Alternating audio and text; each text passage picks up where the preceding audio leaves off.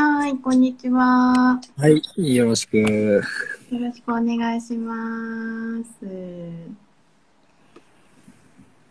今日は、今日のゲストはですね、プロテクターワーウィンタースジャパンの事務局長高田翔太郎さんです。はい、よろしくお願いします。す。えっ、と、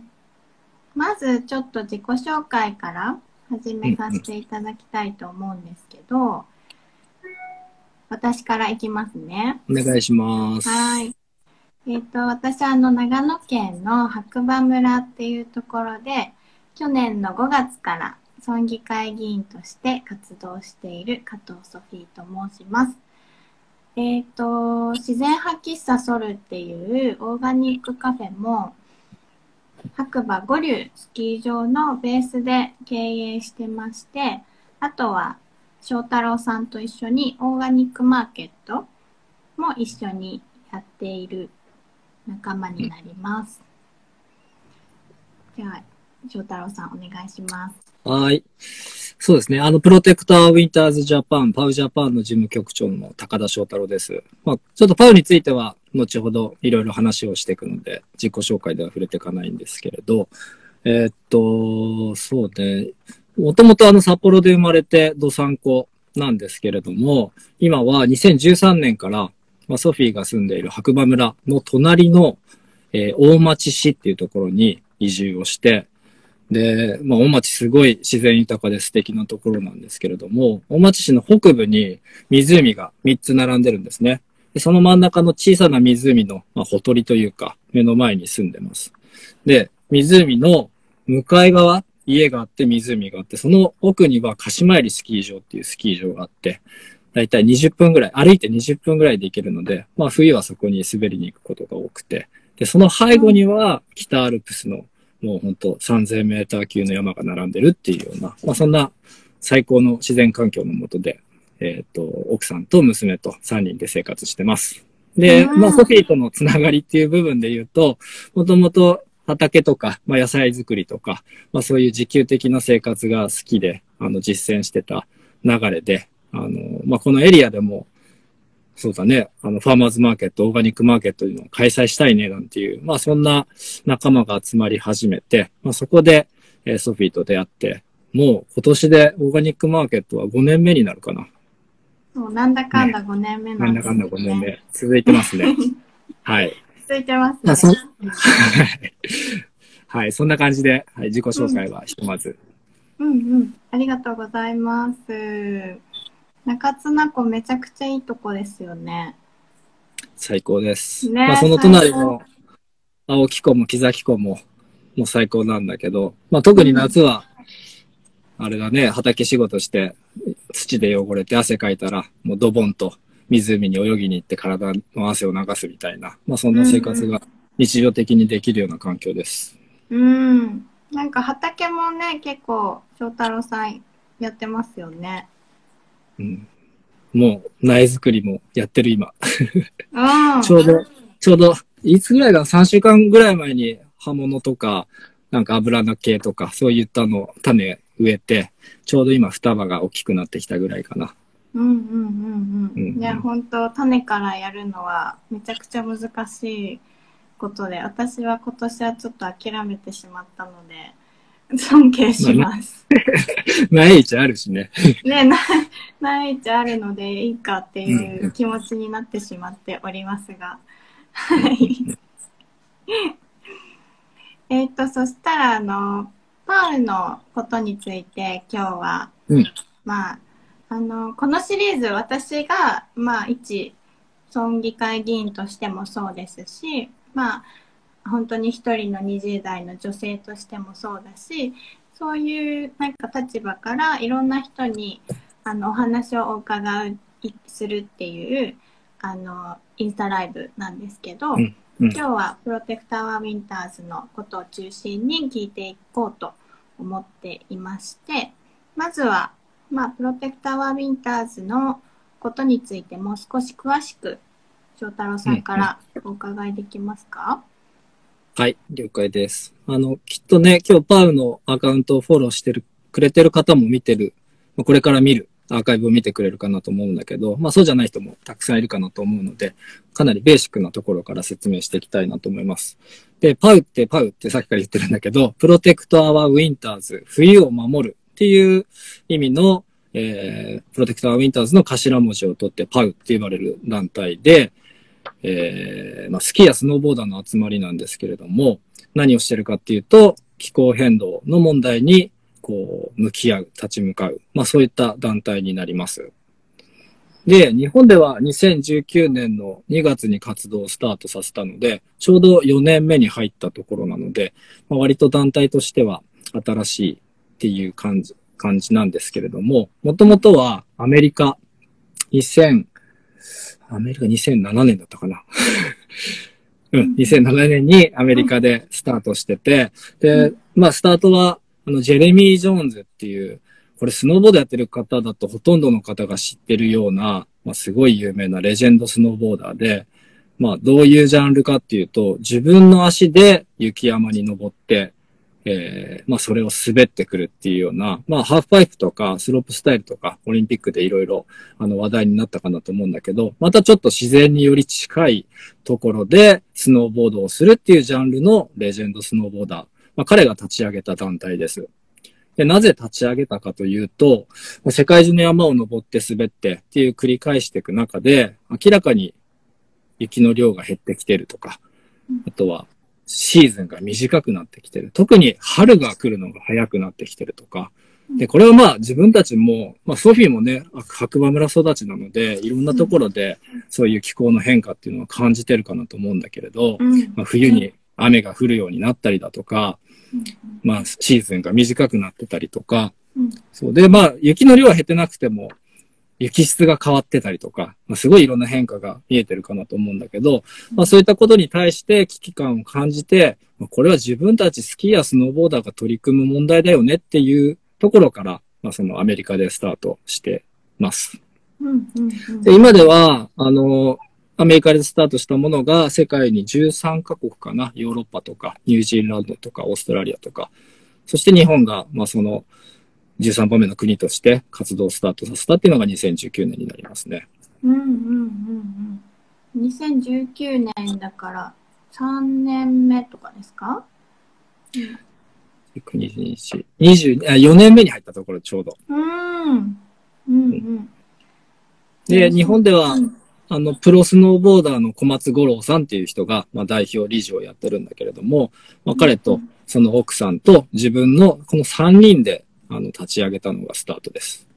うん。で、今何人なんでしたっけ？今は6人まで増えました。うんうんうんうん。なんかそれでもなんか日々忙しそうにみんな動いてるなっていう印象なんですけど 動きが、動きが見えるもんね、近くだから。え そうそうそう。うん。そう、あの、ね、カフェにもよくみんな来てくれるので、うん、うんいや、うん。最近忙しいんだよとか話したりするんですけど、翔太郎さんとかは3月とか結構ね、忙しそうにしてましたもんね。はい。もう、もう一息だね。もう一息したらちょっと落ち着くのかなっていう気はするんだけれども。タフなシーズンを過ごしてました。でもとっても雪のいいシーズンだったので、まあ各地、どこもスキーやスノーボーダーは最高な冬を過ごせたんじゃないかなと思ってるけどね。うんうんうんうんううんん。あれだよね、でもソフィーもそうは言いながら、あの、スノーボーダーだし、うん。まあある意味パウの一員みたいな感じだよね。あの、ステッカーを取るに置いてもらってたりもするし。うんうんうんうん。そうですね。まあ本当に滑、滑ることが、うん、白馬にいる理由でもあるから、そこは本当に雪っていうのは私の中でもすごい大事なことだし、でも本当に白馬村にとっても雪でお金をうん稼いでるっていうところもあって、本当に大事なもの、まあ言ったら商品でもあってしまうっていうところもあるので、あの、うん。白馬村に関係する人は、本気でね、考えなきゃいけないことなんだろうなっていうのは日々感じているんですけど、なんかあの、環境保全団体で、その、すごく、なんだろう、限られてるっていうか、対象がスノーボーダーとかスキーヤーに向けて、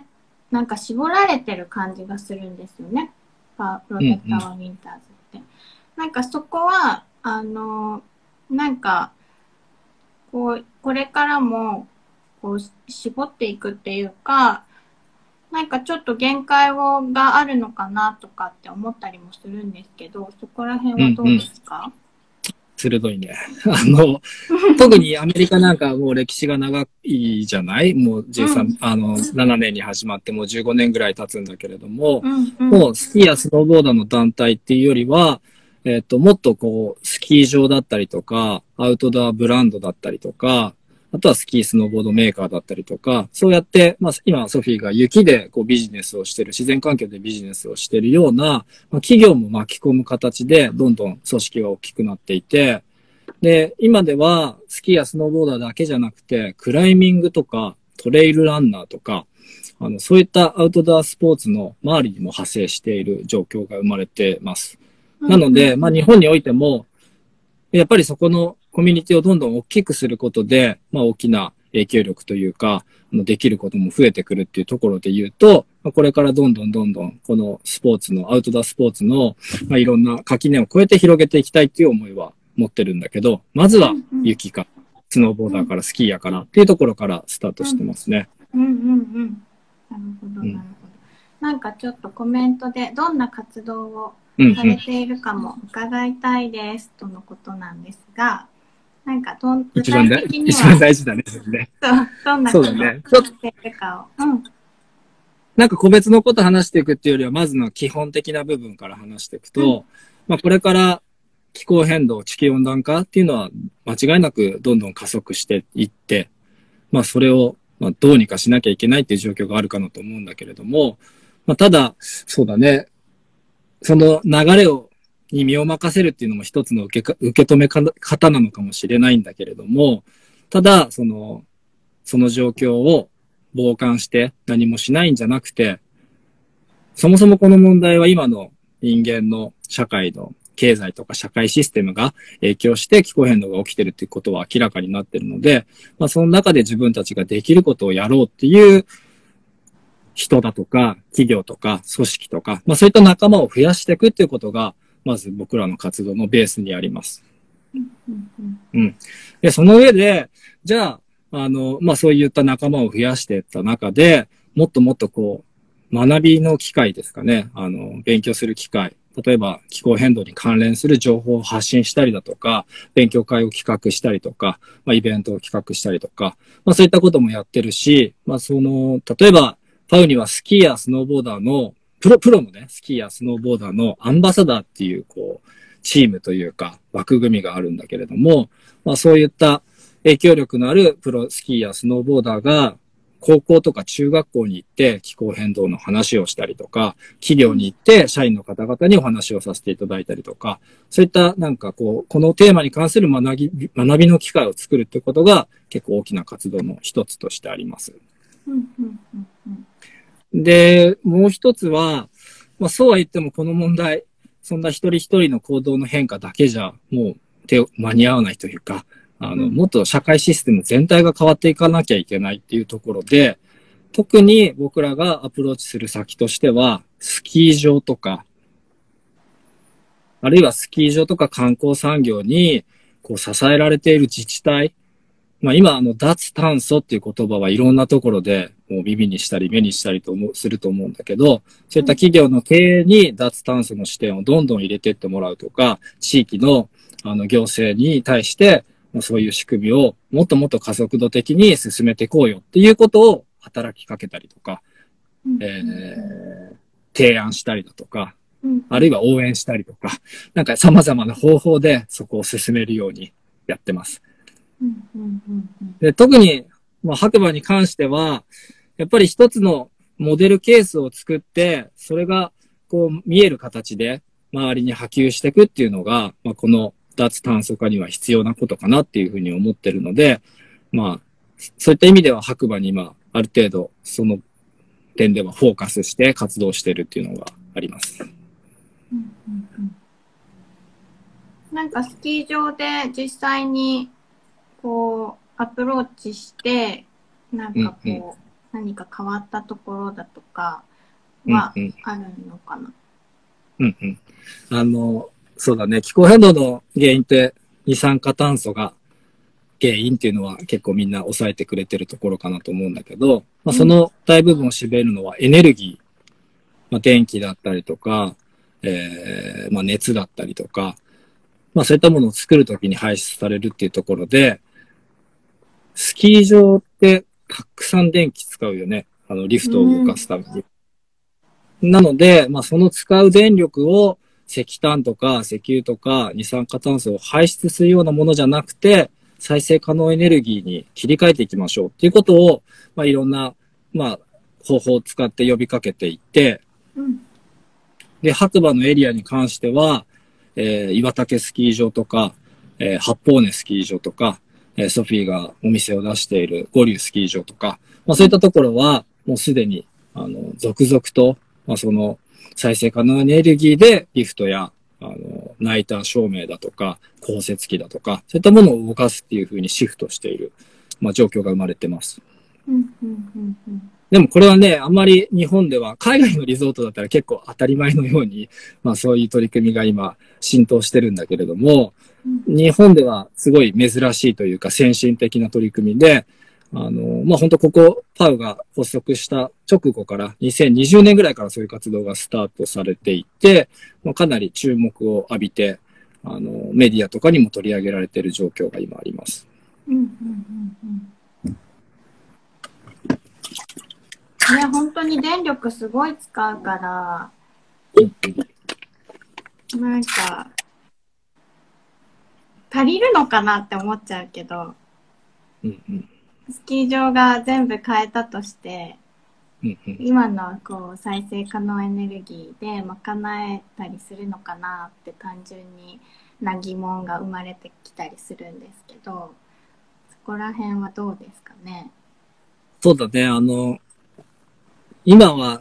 ちょっと難しい話になっていっちゃうかもしれないけど、うん。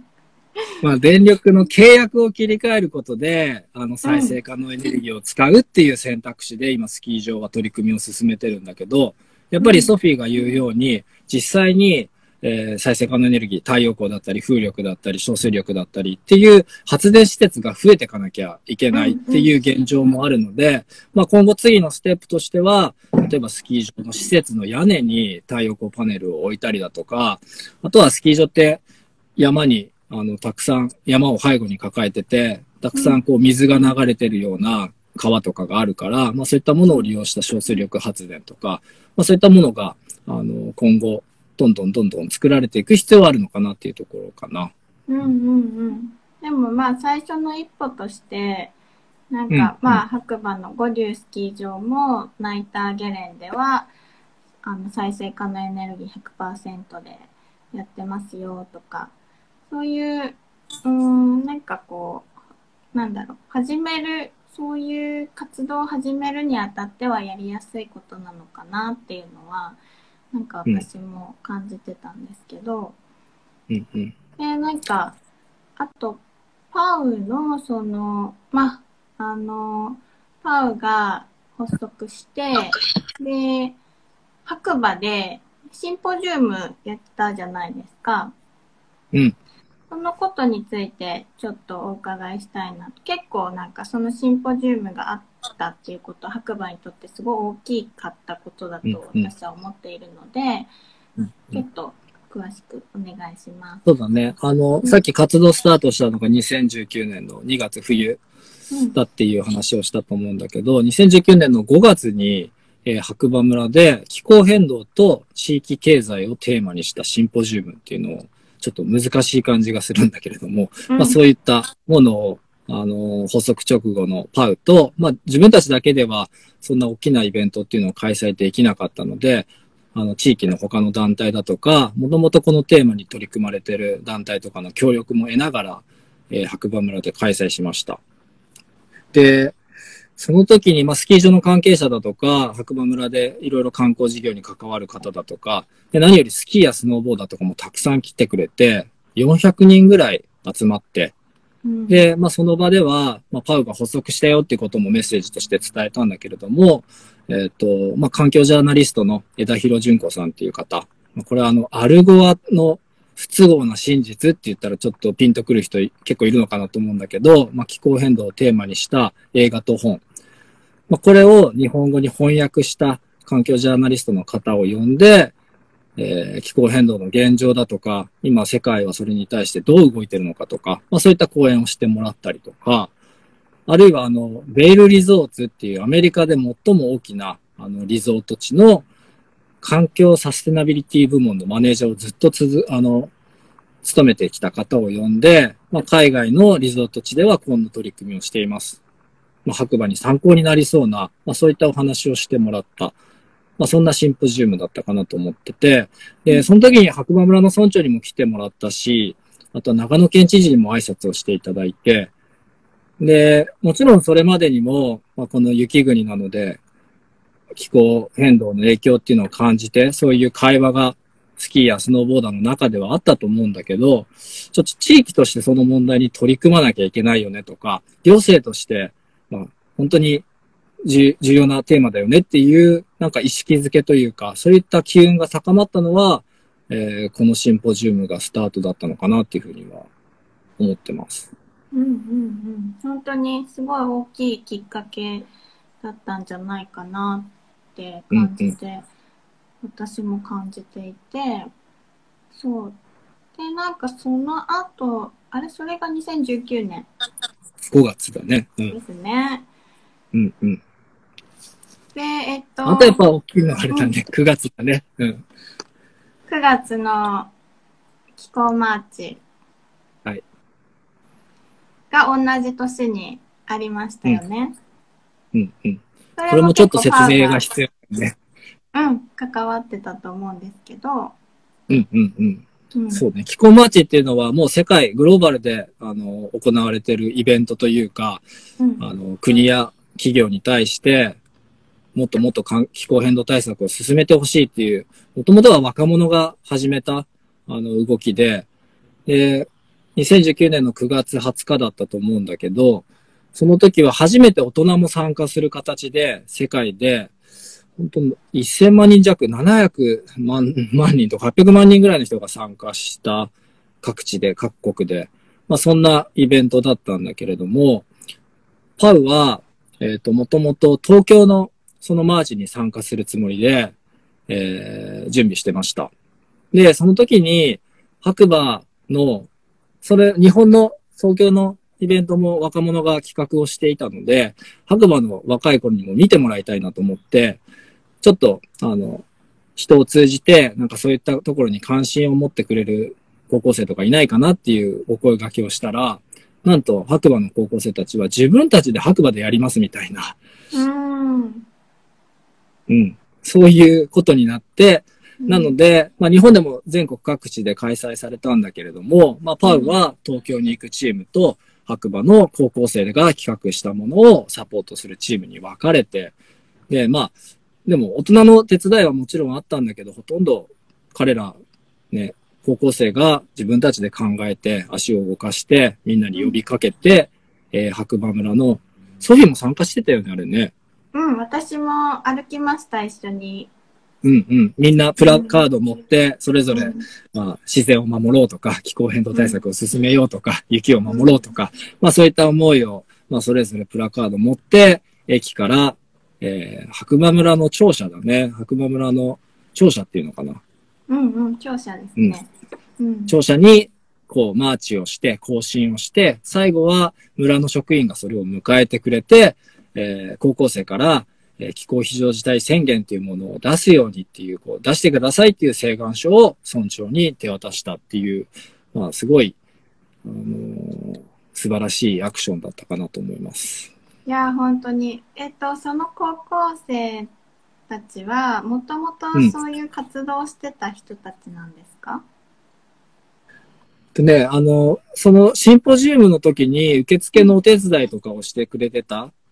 ていう、まあ、関わりはあったんだけれども、また白馬には SDGs ラボっていう SDGs の取り組みをこう普及させていくような、まあ、そんな市民団体があるんだけど、まあ、そこの勉強会とかにあの参加している高校生だったっていうふうに記憶してます。うんうんうんうん。うんいやー、あれも本当にいいきっかけだったなと。なかなか大人じゃあそこまで企画して、うん。あの、実現するところまで人の目気にしたりとか、デモとか、なかなか難しいのかなと思うんだけど、うん彼らのエネ,、うん、エネルギーがすごかったなと思うな。本当に本当にそう思います。で、そのでなんか気候うん非常どうぞどうぞ。気候非常事態宣言を出してくださいって高校生から言って、で、12月に気候非常事態宣言が出たんですよね。出ました。うん。ねで、この出ましたっていうことがあんまり聞いてる人、あ、それってどういうことなのかなっていう感じがするのかもしれないけれども、うんまあ、うん要は気候非常事態宣言っていうのは、もうその自治体として気候危機、あの気候変動っていうのは本当に解決しなきゃいけない問題だっていうことで、いろいろ村の自治体の取り組みもそれに合わせて、あの解決に向かうような取り組みを進めてきますっていう宣言。例えば2050年までにカーボンニュートラルにしますとか、自然エネルギー100%でも賄えるような地域にしますとか、まあ、そういったことが宣言されるんだけれども、あのーなんと白馬村ってすごい小さな自治体、い人口1万人もいないよね。9000人とかだったと思うんだけど、うんうんなんだけど全国で3番目に早くこの気候非常事態宣言を出したっていうことで、割と全国的なニュースになったっていうふうに覚えてますね。うんうんうんうん。で、その気候非常事態宣言の中でも、その上質な雪を守るっていう言葉が入っていたりして、うんうん。なんか非常に白馬ならではのものだなぁなんて思っていたんですそうだね。なんか僕らスキーやスノーボーダーの気持ちを代弁してくれてるところは結構グッときた感じだね、あの宣言さ。うんうん。うん。そうだね。ね。で、それがまあ2019年のシーズンに入る、あの12月だったと思うんだけど、で、そのもう冬には2月には、あの、それまでさっき言ってた再生可能エネルギーを日本、あの、白馬のスキー場っていうのはまだ利用してなかったんだけれども、八方根スキー場のアルペンクワッドっていうところが、まずその CO2 を排出しない電気で、えーリフトを動かすっていうことをその冬のうちに始めて、なので、まあ行政もそういうメッセージを出したし、スキー場のような事業者も実際の取り組みとして、そこに連動して動いてくれたっていうのはなかなか大きなことだったかなと思います。うんうんうんうん。なるほど、なるほど。今なんか白馬で進んでることとかあるんですか、なんか、プロテクターウィンターズがやっていること。まあ、例えば3月になんかアンケート調査を行ったりしてましたよね。うん、うん、うん、うん、うん。そうだね。まあ、あのアンケート調査はちょっと白馬に限ったっていうよりは全国のスキーやスノーボーダーに向けてやった取り組みなので、えっ、と、その内容はちょっともう少し5月には発表するので、おあの、お楽しみにっていうところなんだけど、うんうん、5月にね、いや、楽しみにしています。そう、あの、さっきね、その個別のスキー場が、あの、いろんな、あの、まあ、再燃切り替えだけじゃなくて、いろんな取り組み始めてて、あの、例えば、レストハウスとか、えー施設で使うプラスチックとか、あの、そういったシシングルユースのものをなくしていきます。ペットボトルもなくしますみたいな取り組みだとか、まあ、施設の照明を LED に変えていきますとか、それこそ、あの、ソフィーのお店がゴリにはあると思うんだけど、地域の食材を使うようなレストランを増やしていきますとか、なんか様々なその環境に配慮した取り組みっていうのが各スキー場で、まあ、進んでいる状況があるんだけれども、あの、なんていうんだろうな、その、この白馬エリアっていうのは、大町、白馬、小谷、3つの3市町村に、今9つのスキー場があるよね。うんで、そのスキー場をこう、まとめて、こう、マーケティングというか、あの、PR していく団体があるんだけれども、そこに対して、えっと、パウで、あの、この9つのスキー場すべてが再エネ100%で、こう、運営されるようなスキー場になってください。僕たちスキーやスノーボーダーはそれを応援しますよっていう署名を1万5000通集めて、えーね提出した。はい。それが2020年の話だったと思うんだけど、まあそれを受け取って、まあその組織が、えーまあそれ以外のことも含めた SDGs の取り組み目標っていうものを2020年に発表してるんだけれども、その中で2025年までに、今は3つのスキー場だけだけれども、このエリア内すべてのスキー場が、えー電力の再エネ切り替えを進めますっていうような、まあ、そういった SDGs 目標みたいなものを掲げてくれたっていうのも、あの、非常に大きなことかなと思ってて、まあ、個別のスキー場だけじゃなくて、地域全体が、まあ、その方向性に、あの、賛同して動いてきますっていう、まあ、そういった意思表示の表れだったのかなと。うんうんうんうん。うん。2025年ですか ?2025 もうあと3年後だね。あと3年ですね。うん、うん。おー。すごい。2019年から3年経ち、もう3年という感じ。うんうん。なんか期待したいところですね。まあ、あとそうだね、なんかこの地域の面白い取り組みとしては、また高校生の取り組みも紹介したいなと思うんだけど、うん。ソフィーは白馬校じゃないよね。私は白馬中まででしたね。うん、うん。あのーうん気候マーチを企画した3人を中心に、うんあのー自分たちの高校の教室があまりにも寒いと。なんかこうんう、勉強する環境として、なかなか厳しいものがあると。で、さらに言うと、石油を使ってストーブを、で、まあ、教室を温めるんだけど、うもうん本当に廊下や壁からどんどんどんどん熱は逃げてって、あの、うん。すごい熱効率も悪いよねっていうところから、自分たちの教室を、あの、まあ、建築家の方とか、あの、大工さんの力も借りながらなんだけど、断熱施工をするみたいなワークショップを実施して、まあ、それはすごい、あの、面白い取り組みというか、うん。あの、なんかその、まあ電気もそうなんだけど、エネルギーが、まあ、二酸化炭素を出さないものに変えていくっていうこともそうなんだけど、特に寒い地域って、まあ、石油とか、まあいろんな方法でバンバンバンバン温めるけど、日本の建物って、もう本当に断熱基準がヨーロッパとかに比べてもすごい低くて、うん。エネルギーがダダ漏れしてる状況、まあお金も漏れちゃってるっていう状況なんだけれども、うん。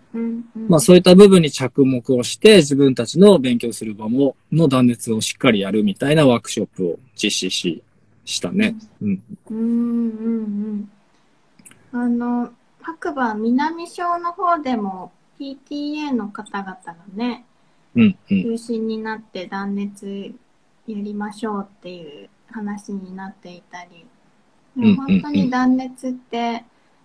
や、ちゃんとやればその分消費するエネルギーを少なくできるから、本当に大事な部分ですよね。そうだよね。本当気候変動対策っていう部分でもそうなんだけど、うんお金も本当にこの冬とか、どんどんあの暖房費高くなってて、お金も逃げちゃうっていうところで言うと、うん。まずは断熱からっていうのはすごい重要なことかなとは思うね。うーん。特に特に雪国寒い地域に関しては、まあちょっとその話で言うと、すごいいいニュースが、まあ今日の新聞にも載ってたん。だけど、うん。ちょっと難しい話になってもいいのかな。大丈夫です。うん。うん。あの、建築物省エネ法っていうの改正案っていうのが、まあ今やってる国会に、あの、提出されるっていうニュースが、まあ本当今朝出たんだけれども、まあこれなんで嬉しいニュースかっていうと、そもそも今国会ではそれが、あの提出されないんじゃないかみたいな政治的な理由で、うん。うん。で、まあ、それがガラッと変わったっていうのが、まあ、とても嬉しいニュースなんだけど、これ何かっていうと、やっぱりそういう部分に意識を持ってる人は断熱大事だよねってどんどんやっていくと思うんだけど、なかなかまあ関心がなかったりだとか、知らない人とかってたくさんいると思うんだけど、まあ、この法律が通ることによって、2025年までに全ての新築する建築物には断熱基準の、ここまであのちゃんと断熱してなきゃいけないよみたいなものが義務化されるようになるんだよね。うん。まあそうすることで、知らず知らずのうちにあったかくてお金が逃げない家がどんどんどんどん広がっていく。うんうんうん、今の断熱の基準っていうのは結構緩いってことなんですか？そもそも、その新築の建物を建てるときに、うん、断熱基準、ここまでやってくださいっていう義務がないんだよね。うん。だけど、それ、あの、今回の法律が通ることによって25年からは、それは義務化されるので、そうしないとちょっと罰金が出ますよとか、あとはその断熱基準だけじゃなくて、例えばあの建築士の人は建築主に対して太陽光パネルを載せるメリットみたいなことを、あの、しっかり説明しなきゃいけないですよとか、まあそういった、うん、ことがいろいろ、あの、書かれている法律が、えー、国会に提出されたっていうことで、まあ、とっても大きなニュースかなっていうのが、まあ、本当今朝のニュースですね。うん、うん、うんうん本当に大きいニュースですね。ね、なんかプラスチックのあのバッグの時もそうだったけども、うんうん、あの本当法律で規制するところっていうなんか規制したことによってあのもう誰しもが参加できるっていうか本当に大事なことだなって思って。うん、うん。なんか、パウの活動でもとっても大事にしてるところなんだけど、うん、やっぱり一人一人の意識とか行動とか、そこはすごい尊いし、そこが一番大事なところではあるんだけれども、うん、やっぱり問題を解決していくときには、気づかないうちに、あ、良くなってたとか、いつの間にか仕組みが変わって、その環境にいいような方向に進んでいたとか、まあそういった、うん、状態を作っていくってことが、まあ団体としては必要なことかなと思ってるので、まあ個人に対しての働きかけもそうなんだけれども、そうやった社会の変化につながるような活動っていうのも同じだけ、まあそれ以上に大事にしてるっていうところはある。うんうんうん。そうですね。なんかどっち、どっちか一方っていうのも多分何も進まないだろうし、本当に、まあ私も議員やっててつくづく思うのが、もう本当に一人一人が、あの、意識することと、本当にもう、一緒に団体っていうか、まあ行政レベルとか、本当に一緒にこう、みんなで進んでいくっていう、そういう流れが必要だなと、もうつくづく感じております。そうだね。そういう意味では、行政の姿勢とか、何をやっていくのかっていうのはとっても大事だし、うん、そこに議員として、まあ、ソフィーは目を光らせるっていうのも大事なことだし、うん。うん。ね、本当に。なんか。意義が大きいと思います。うん。うん。本当にそう思います。で、えー、っと、なんかパウの活動について言い残したことありましたか？今時系列でね、話してたけど、うんうんうん、えっ、と、2020年くらいまで行ったのかな？うんうんうん。そうだね。まあ、あの、いろんな、スキー場への働きかけをしたりだとか、まあ、さっき、さっき言った署名を1万5節集めて、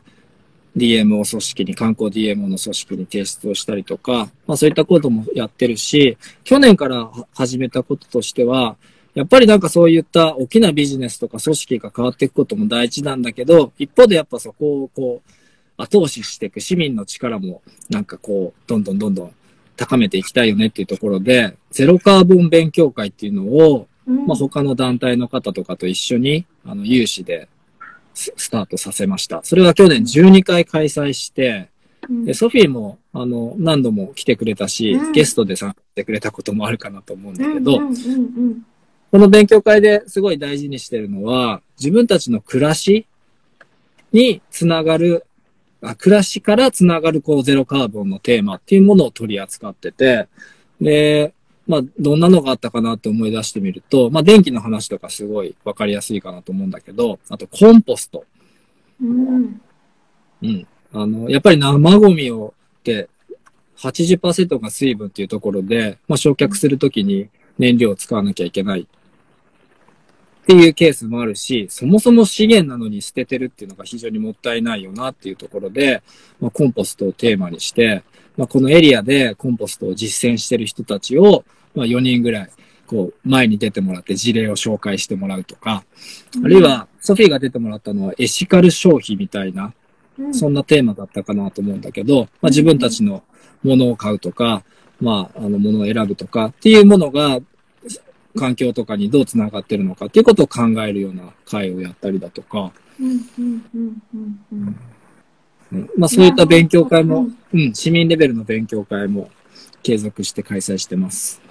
うん、本当にね、すごくいい場だなって私は思って、うん、うん、楽しく勉強したいじゃないですか。うん、うん、うん。本当にあの、議員やってると、すごく難しいこととかを、あの、難しい本読みながら勉強する、しなきゃいけないことって結構あるんですけど、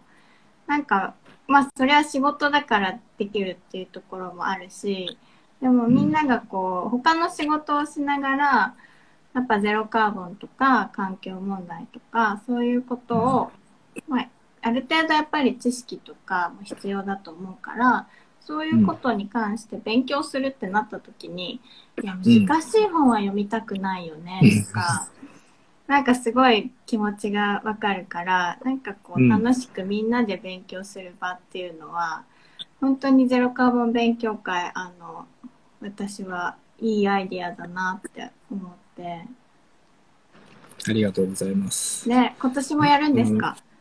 今年もやります。あの、パワーアップして、あの、うんまあ、課題とかも克服できるような形で、去年はちょっと、序盤はね、あの、オンライン含めて7、80人とか集まって、すごい盛り上がってたけど、なんか冬の手前で、なんか日も短くなってきたら10人も集まらない会が出たりとか、なかなか、あの、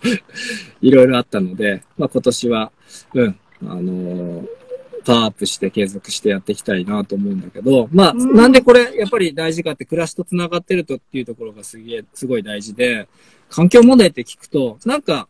大きな問題で自分たちの生活と切り離して考えちゃうっていうことがすごい多いかなと思うんだけど、まあそれは全然密接に繋がってるよっていうことを改めて知る機会にもなるし、逆に言うと、あの、できることがあるっていうことも気づけるかなと思うので、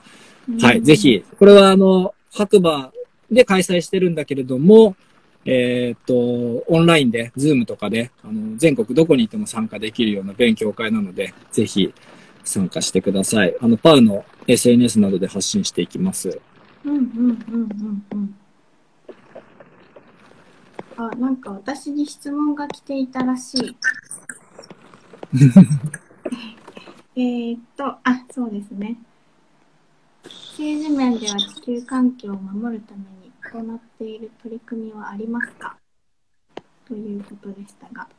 うん。この政治面では、まあ、あの、白馬村に関して言うと、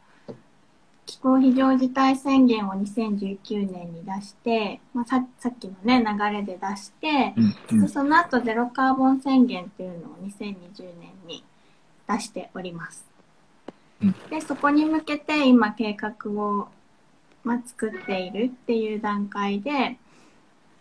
まあ、どうやって進めていこうかっていうところまで来ているなっていうところですかね。いろんな人の意見を聞きながら、どうやって、うんうんまあ、村民を巻き込んで、本当に行政だけで取り組める問題じゃないので、まあ、できることもいっぱいあると思うんだけど、どうやってみんなを巻き込んでやっていくかっていうところで、今考えている段階で、私も前回、あの、ゼロカーボンビジョンについて一般質問をしたりしていました。うんで、うんまあ本当に今ちょうど計画をまあどのように進めていくかっていう段階に来ているかなっていうのが白馬村の状況ですね。うん。そうだね。そのゼロカーボンビジョンの策定に自分も協議会のメンバーとして1年間、あの会議を重ねて関わってきたんだけれども、うんうん。本当はやっぱりすぐに行動ができる、あの実践に移れるような具体的な行動計画を策定したかったんだけど、なかなかそうはいかない、うんうんいいけいけない、うんうんうん。まあ行政側の理由があったっていうところで、うんうん。すぐには進めない状況ではあるんだけれども、やっぱりあの、市民がそこにどれだけ関心を向けてるかとか、あるいはそこを進めてほしいっていう意思表示が、まあ、行政に伝わってるかどうかとか、まあそういった部分が今後、あの、取り組みがどう進んでいくかっていうところに大きく影響していくかなと思うので、まあ、ソフィーがああやって議会で質問してもらうのもとっても大事だし、自分たちとしてもこういう勉強会を通してだとか、まあ、様々な方法を通して、まあ、行政の取り組みをサポートしていくみたいな体制をやっぱ作っていかなきゃいけないよね。うんうんうん。本当うんなんか、まあ、あの、なんだろう。少しずつ進んではいるんだけども、じゃあそのスピード感がどうなのかって言ったときに、もっと早くやりましょうよっていう声は、やっぱりみんなから言わないと、早くは進めていきづらいっていう状況があるのかなっていうのは感じているところですね。ん。ちょうどね、あの、まあ、白馬に似た地域として野沢温泉村っていうのも、やっぱりスキー場の観光の、あの、うん。自治体として、まあ、長野県にあるところなんだけれども、まあ、そこの今年度の予算が、あの、最近発表されてて、小水力発電、まあ、つい最近それが、あの、まあ、前に、もうずっと前からつ予定されてたものが、あの、小水力発電が稼働したニュースもあったし、あの、まあ、今年度は、はえー野沢温泉の小学校のベランダに太陽光パネルを並べて、あの、発電を進めたりだとか、あとはその小水力発電で出たエネルギーで、えースキー場の、えーゴンドラのベースの電力を賄うとか、まあ、そんな、あの、取り組みが、まあ、白馬に似たような、あの、スノータウン、野沢温泉でもできているし、あと、ニセコっていうのは、もう本当白馬と並ぶ日本トップ2のスノーリゾートかなと思うんだけど、ニセコもものすごい、あの、行政の、あの、取り組み、素晴らしい取り組みいっぱいあって、ちょっと今日はこう、もう時間もいい時間なので、詳しくは話せないんだけども、ぜひ、あの、見てほしい、調べてほしいと思うんだけど、まあ、そういったふうに、ふうに、やっぱり雪の恩恵を受けてる自治体の先進事例っていうのはどんどんどんどん始まっているから、うんまあ、そういったものも参考にしながら、まあ、この地域でも、うん、まだまだ進められることいっぱいあるのかなと思います。うんうん。本当にいろんないい事例を、なんかお手本に、お互いお手本にしながら、うん、いい方向に行けたら一番いいですよね。なんか、そう。あ、で、コメントで、現状で感じている白馬村の環境変化があったら聞きたいです。とのことでした。環境変化ね。環境変化って自然環境の変化ってことかな。かな雪が減っているとか。そこはあれかもね、ソフィーの方が長くいるから見えてるところ多いかもしれないね。ね、あのー自然環境に関しては、私は本当ちっちゃい頃、あの、ガードレールの雪壁の中を投稿していたイメージだったんだけど、そのガードレールの雪壁を、このシーズン、あの、帰って、帰ってきて6年とかなんだけど、あの、帰ってきてから初めて見た。その、今年ね、今年ね。今年。うんそれくらい私が帰ってきてから雪が全くないシーズンが続いていて、うん、それは本当に感じていますね。うん、うん、うん。うん。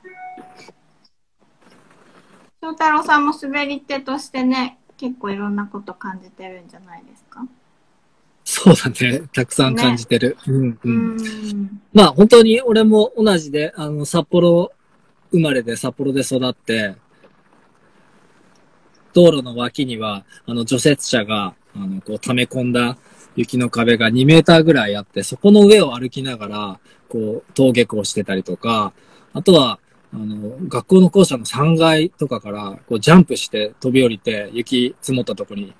ズドンみたいな、なんかそんな遊びとかしてた記憶があるんだけど、お一昨年かな、あの、年末年始札幌で過ごしたんだけど、普通にアスファルトが出てて、うん。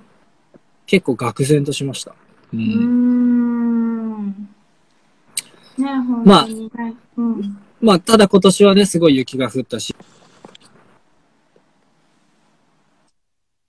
シーズンによってその変動はあるんだけれども、やっぱそういった傾向が多く見られることが、ここ5年、10年は増えてきたんじゃないかなとは思うね。うん、うん、うん。う。うんん。本当に。あの、雪国にいるからこそ、すごくこう、温暖化とかをすごい身近に感じれる環境にいるなっていうのを、うん、みんながみんな感じれてるわけじゃないだろうし、そこは、あの、私たちが発信していくうん。意味があるかなっていうのは感じますね。うん。ほんとそうだね結。構、うんうん、そろそろ時間も迫ってきたので、うん、うん。最後に何か、まあ、パウのこれからの、まあ、うんうん活動、ビジョンであったり、こういうところを目指していきたいとか、そういうことがあれば、ぜひお伺いしたいです。そうね。なんか最初冒頭にいくつかパウの活動についてちょっとお伝えしたところはあるんだけど、あの、さっき政治への働きかけみたいな質問もあったと思うんだけど、やっぱり一番この気候変動対策を進めるには、テコが効くっていうのは、日本の方針とか政策とか、そこがガラッと変わるっていうのが、あのガラッと変わるとか、より加速するっていうのがすごい重要なポイントで、で、なんだろうな、一人一人の声は届かないかもしれないけれども、こう、まとまった大きな、あの、声になれば、あの、その声は無視できないっていう、まあそういう状況があるかなと思っていて、なので、パウは団体としてこの活動を取り組んでるっていうところがあります。なので、あの、今後も、あの、数の力で社会に対して声を届けたいとか、インパクトを残したいっていう、まあそういう機会、署名を集めたりだとか、えー、何か提案をしたりだとか、まあそういった企画、えー、キャンペーンとかっていうのは、状況に合わせてやっていくと思うので、ぜひ、ファンの、まあちょっと興味を持った人、関心を持った人、うん。特にスキー、スノーボードとかアウトドアスポーツする人にはわかる話かなと思うし、あの、自然が好きで地方で暮らしてるとかっていう方には、あの、共感してもらえる話が多いかなと思うので、ぜひ SNS をフォローするとか、メールニュースを登録するとか、ちょっとタッチポイントを作ってもらえたら、まあその時に応じたいろんな情報とか、えー、いろんな企画っていうものをお伝えしていきますので、ぜひ大きな、ちょっと力になるように、大きなコミュニティになるように、あの、参加してもらえたら嬉しいなと思います。うんうんうんう。うんん。いや、本当に、なんか、本当数の力っていうのは、今、この時代に、まあ日本で生きているからこそ、本当に大事なことなので、うんで、なんかこう、まあ、ちょっとでも気になった人がいれば、まあ、どうどうやってさんそういう活動に参加したらいいんだろうってこう悩んでる人とかも、あの、なんか情報をフォローするだけでもしかしたら自分が気軽に参加できるような活動がうんうんポンって出てくるかもしれないし、なんかそれは今じゃないかもしれないけども、こうフォローし続けることで何か自分ができることがいつか見つかると思うので、ぜひぜひ、あの、みんなで支え合っていきたいなとうん思います。ありがとうございます、太郎さん。あとあれじゃない？やっぱりこう、自然遊びとか、自然とつながるっていうのがすごい大事な、まあ、モチベーションかなと思うから、あうん。の、そういう意味じゃ、あの、5月15日に白馬オーガニックマーケットで苗をたくさん販売したり、うん、するマーケットを開催するから、なんかそういったとこに来てもらって、ね、あの、畑作りをするとか、野菜を作ってみるとか、なんかそういうのも生活が豊かになっていいんじゃないかなと思います。うん、本当にスポ,、うスポーツしない人でもその土に触れるとかそういうことだけで自然とちょっとこう自分のつながりを作るっていうことができると思うので、まあこれはあの告知になりますが白馬オーガニックマーケットもぜひよろしくお願いします。ぜひぜひ。いや本当に今日は本当にありがとうございました。こちらこそです。いろいろ話す機会を作ってくれてありがとう。うん。いえいえ。じゃあ、じゃあここからはい。うんえー今、車の中でずっとやってたんで、これから家帰ります。はい。気をつけて海に行ってたんですね。はい。ちょうど始まる1時間前まで波乗りしてたんで、これから山に登って家に帰ります。山に戻るんですね。はい。気をつけて。はい、ありがとう。じゃあまたね。はいはい、ありがとうございました。どうも。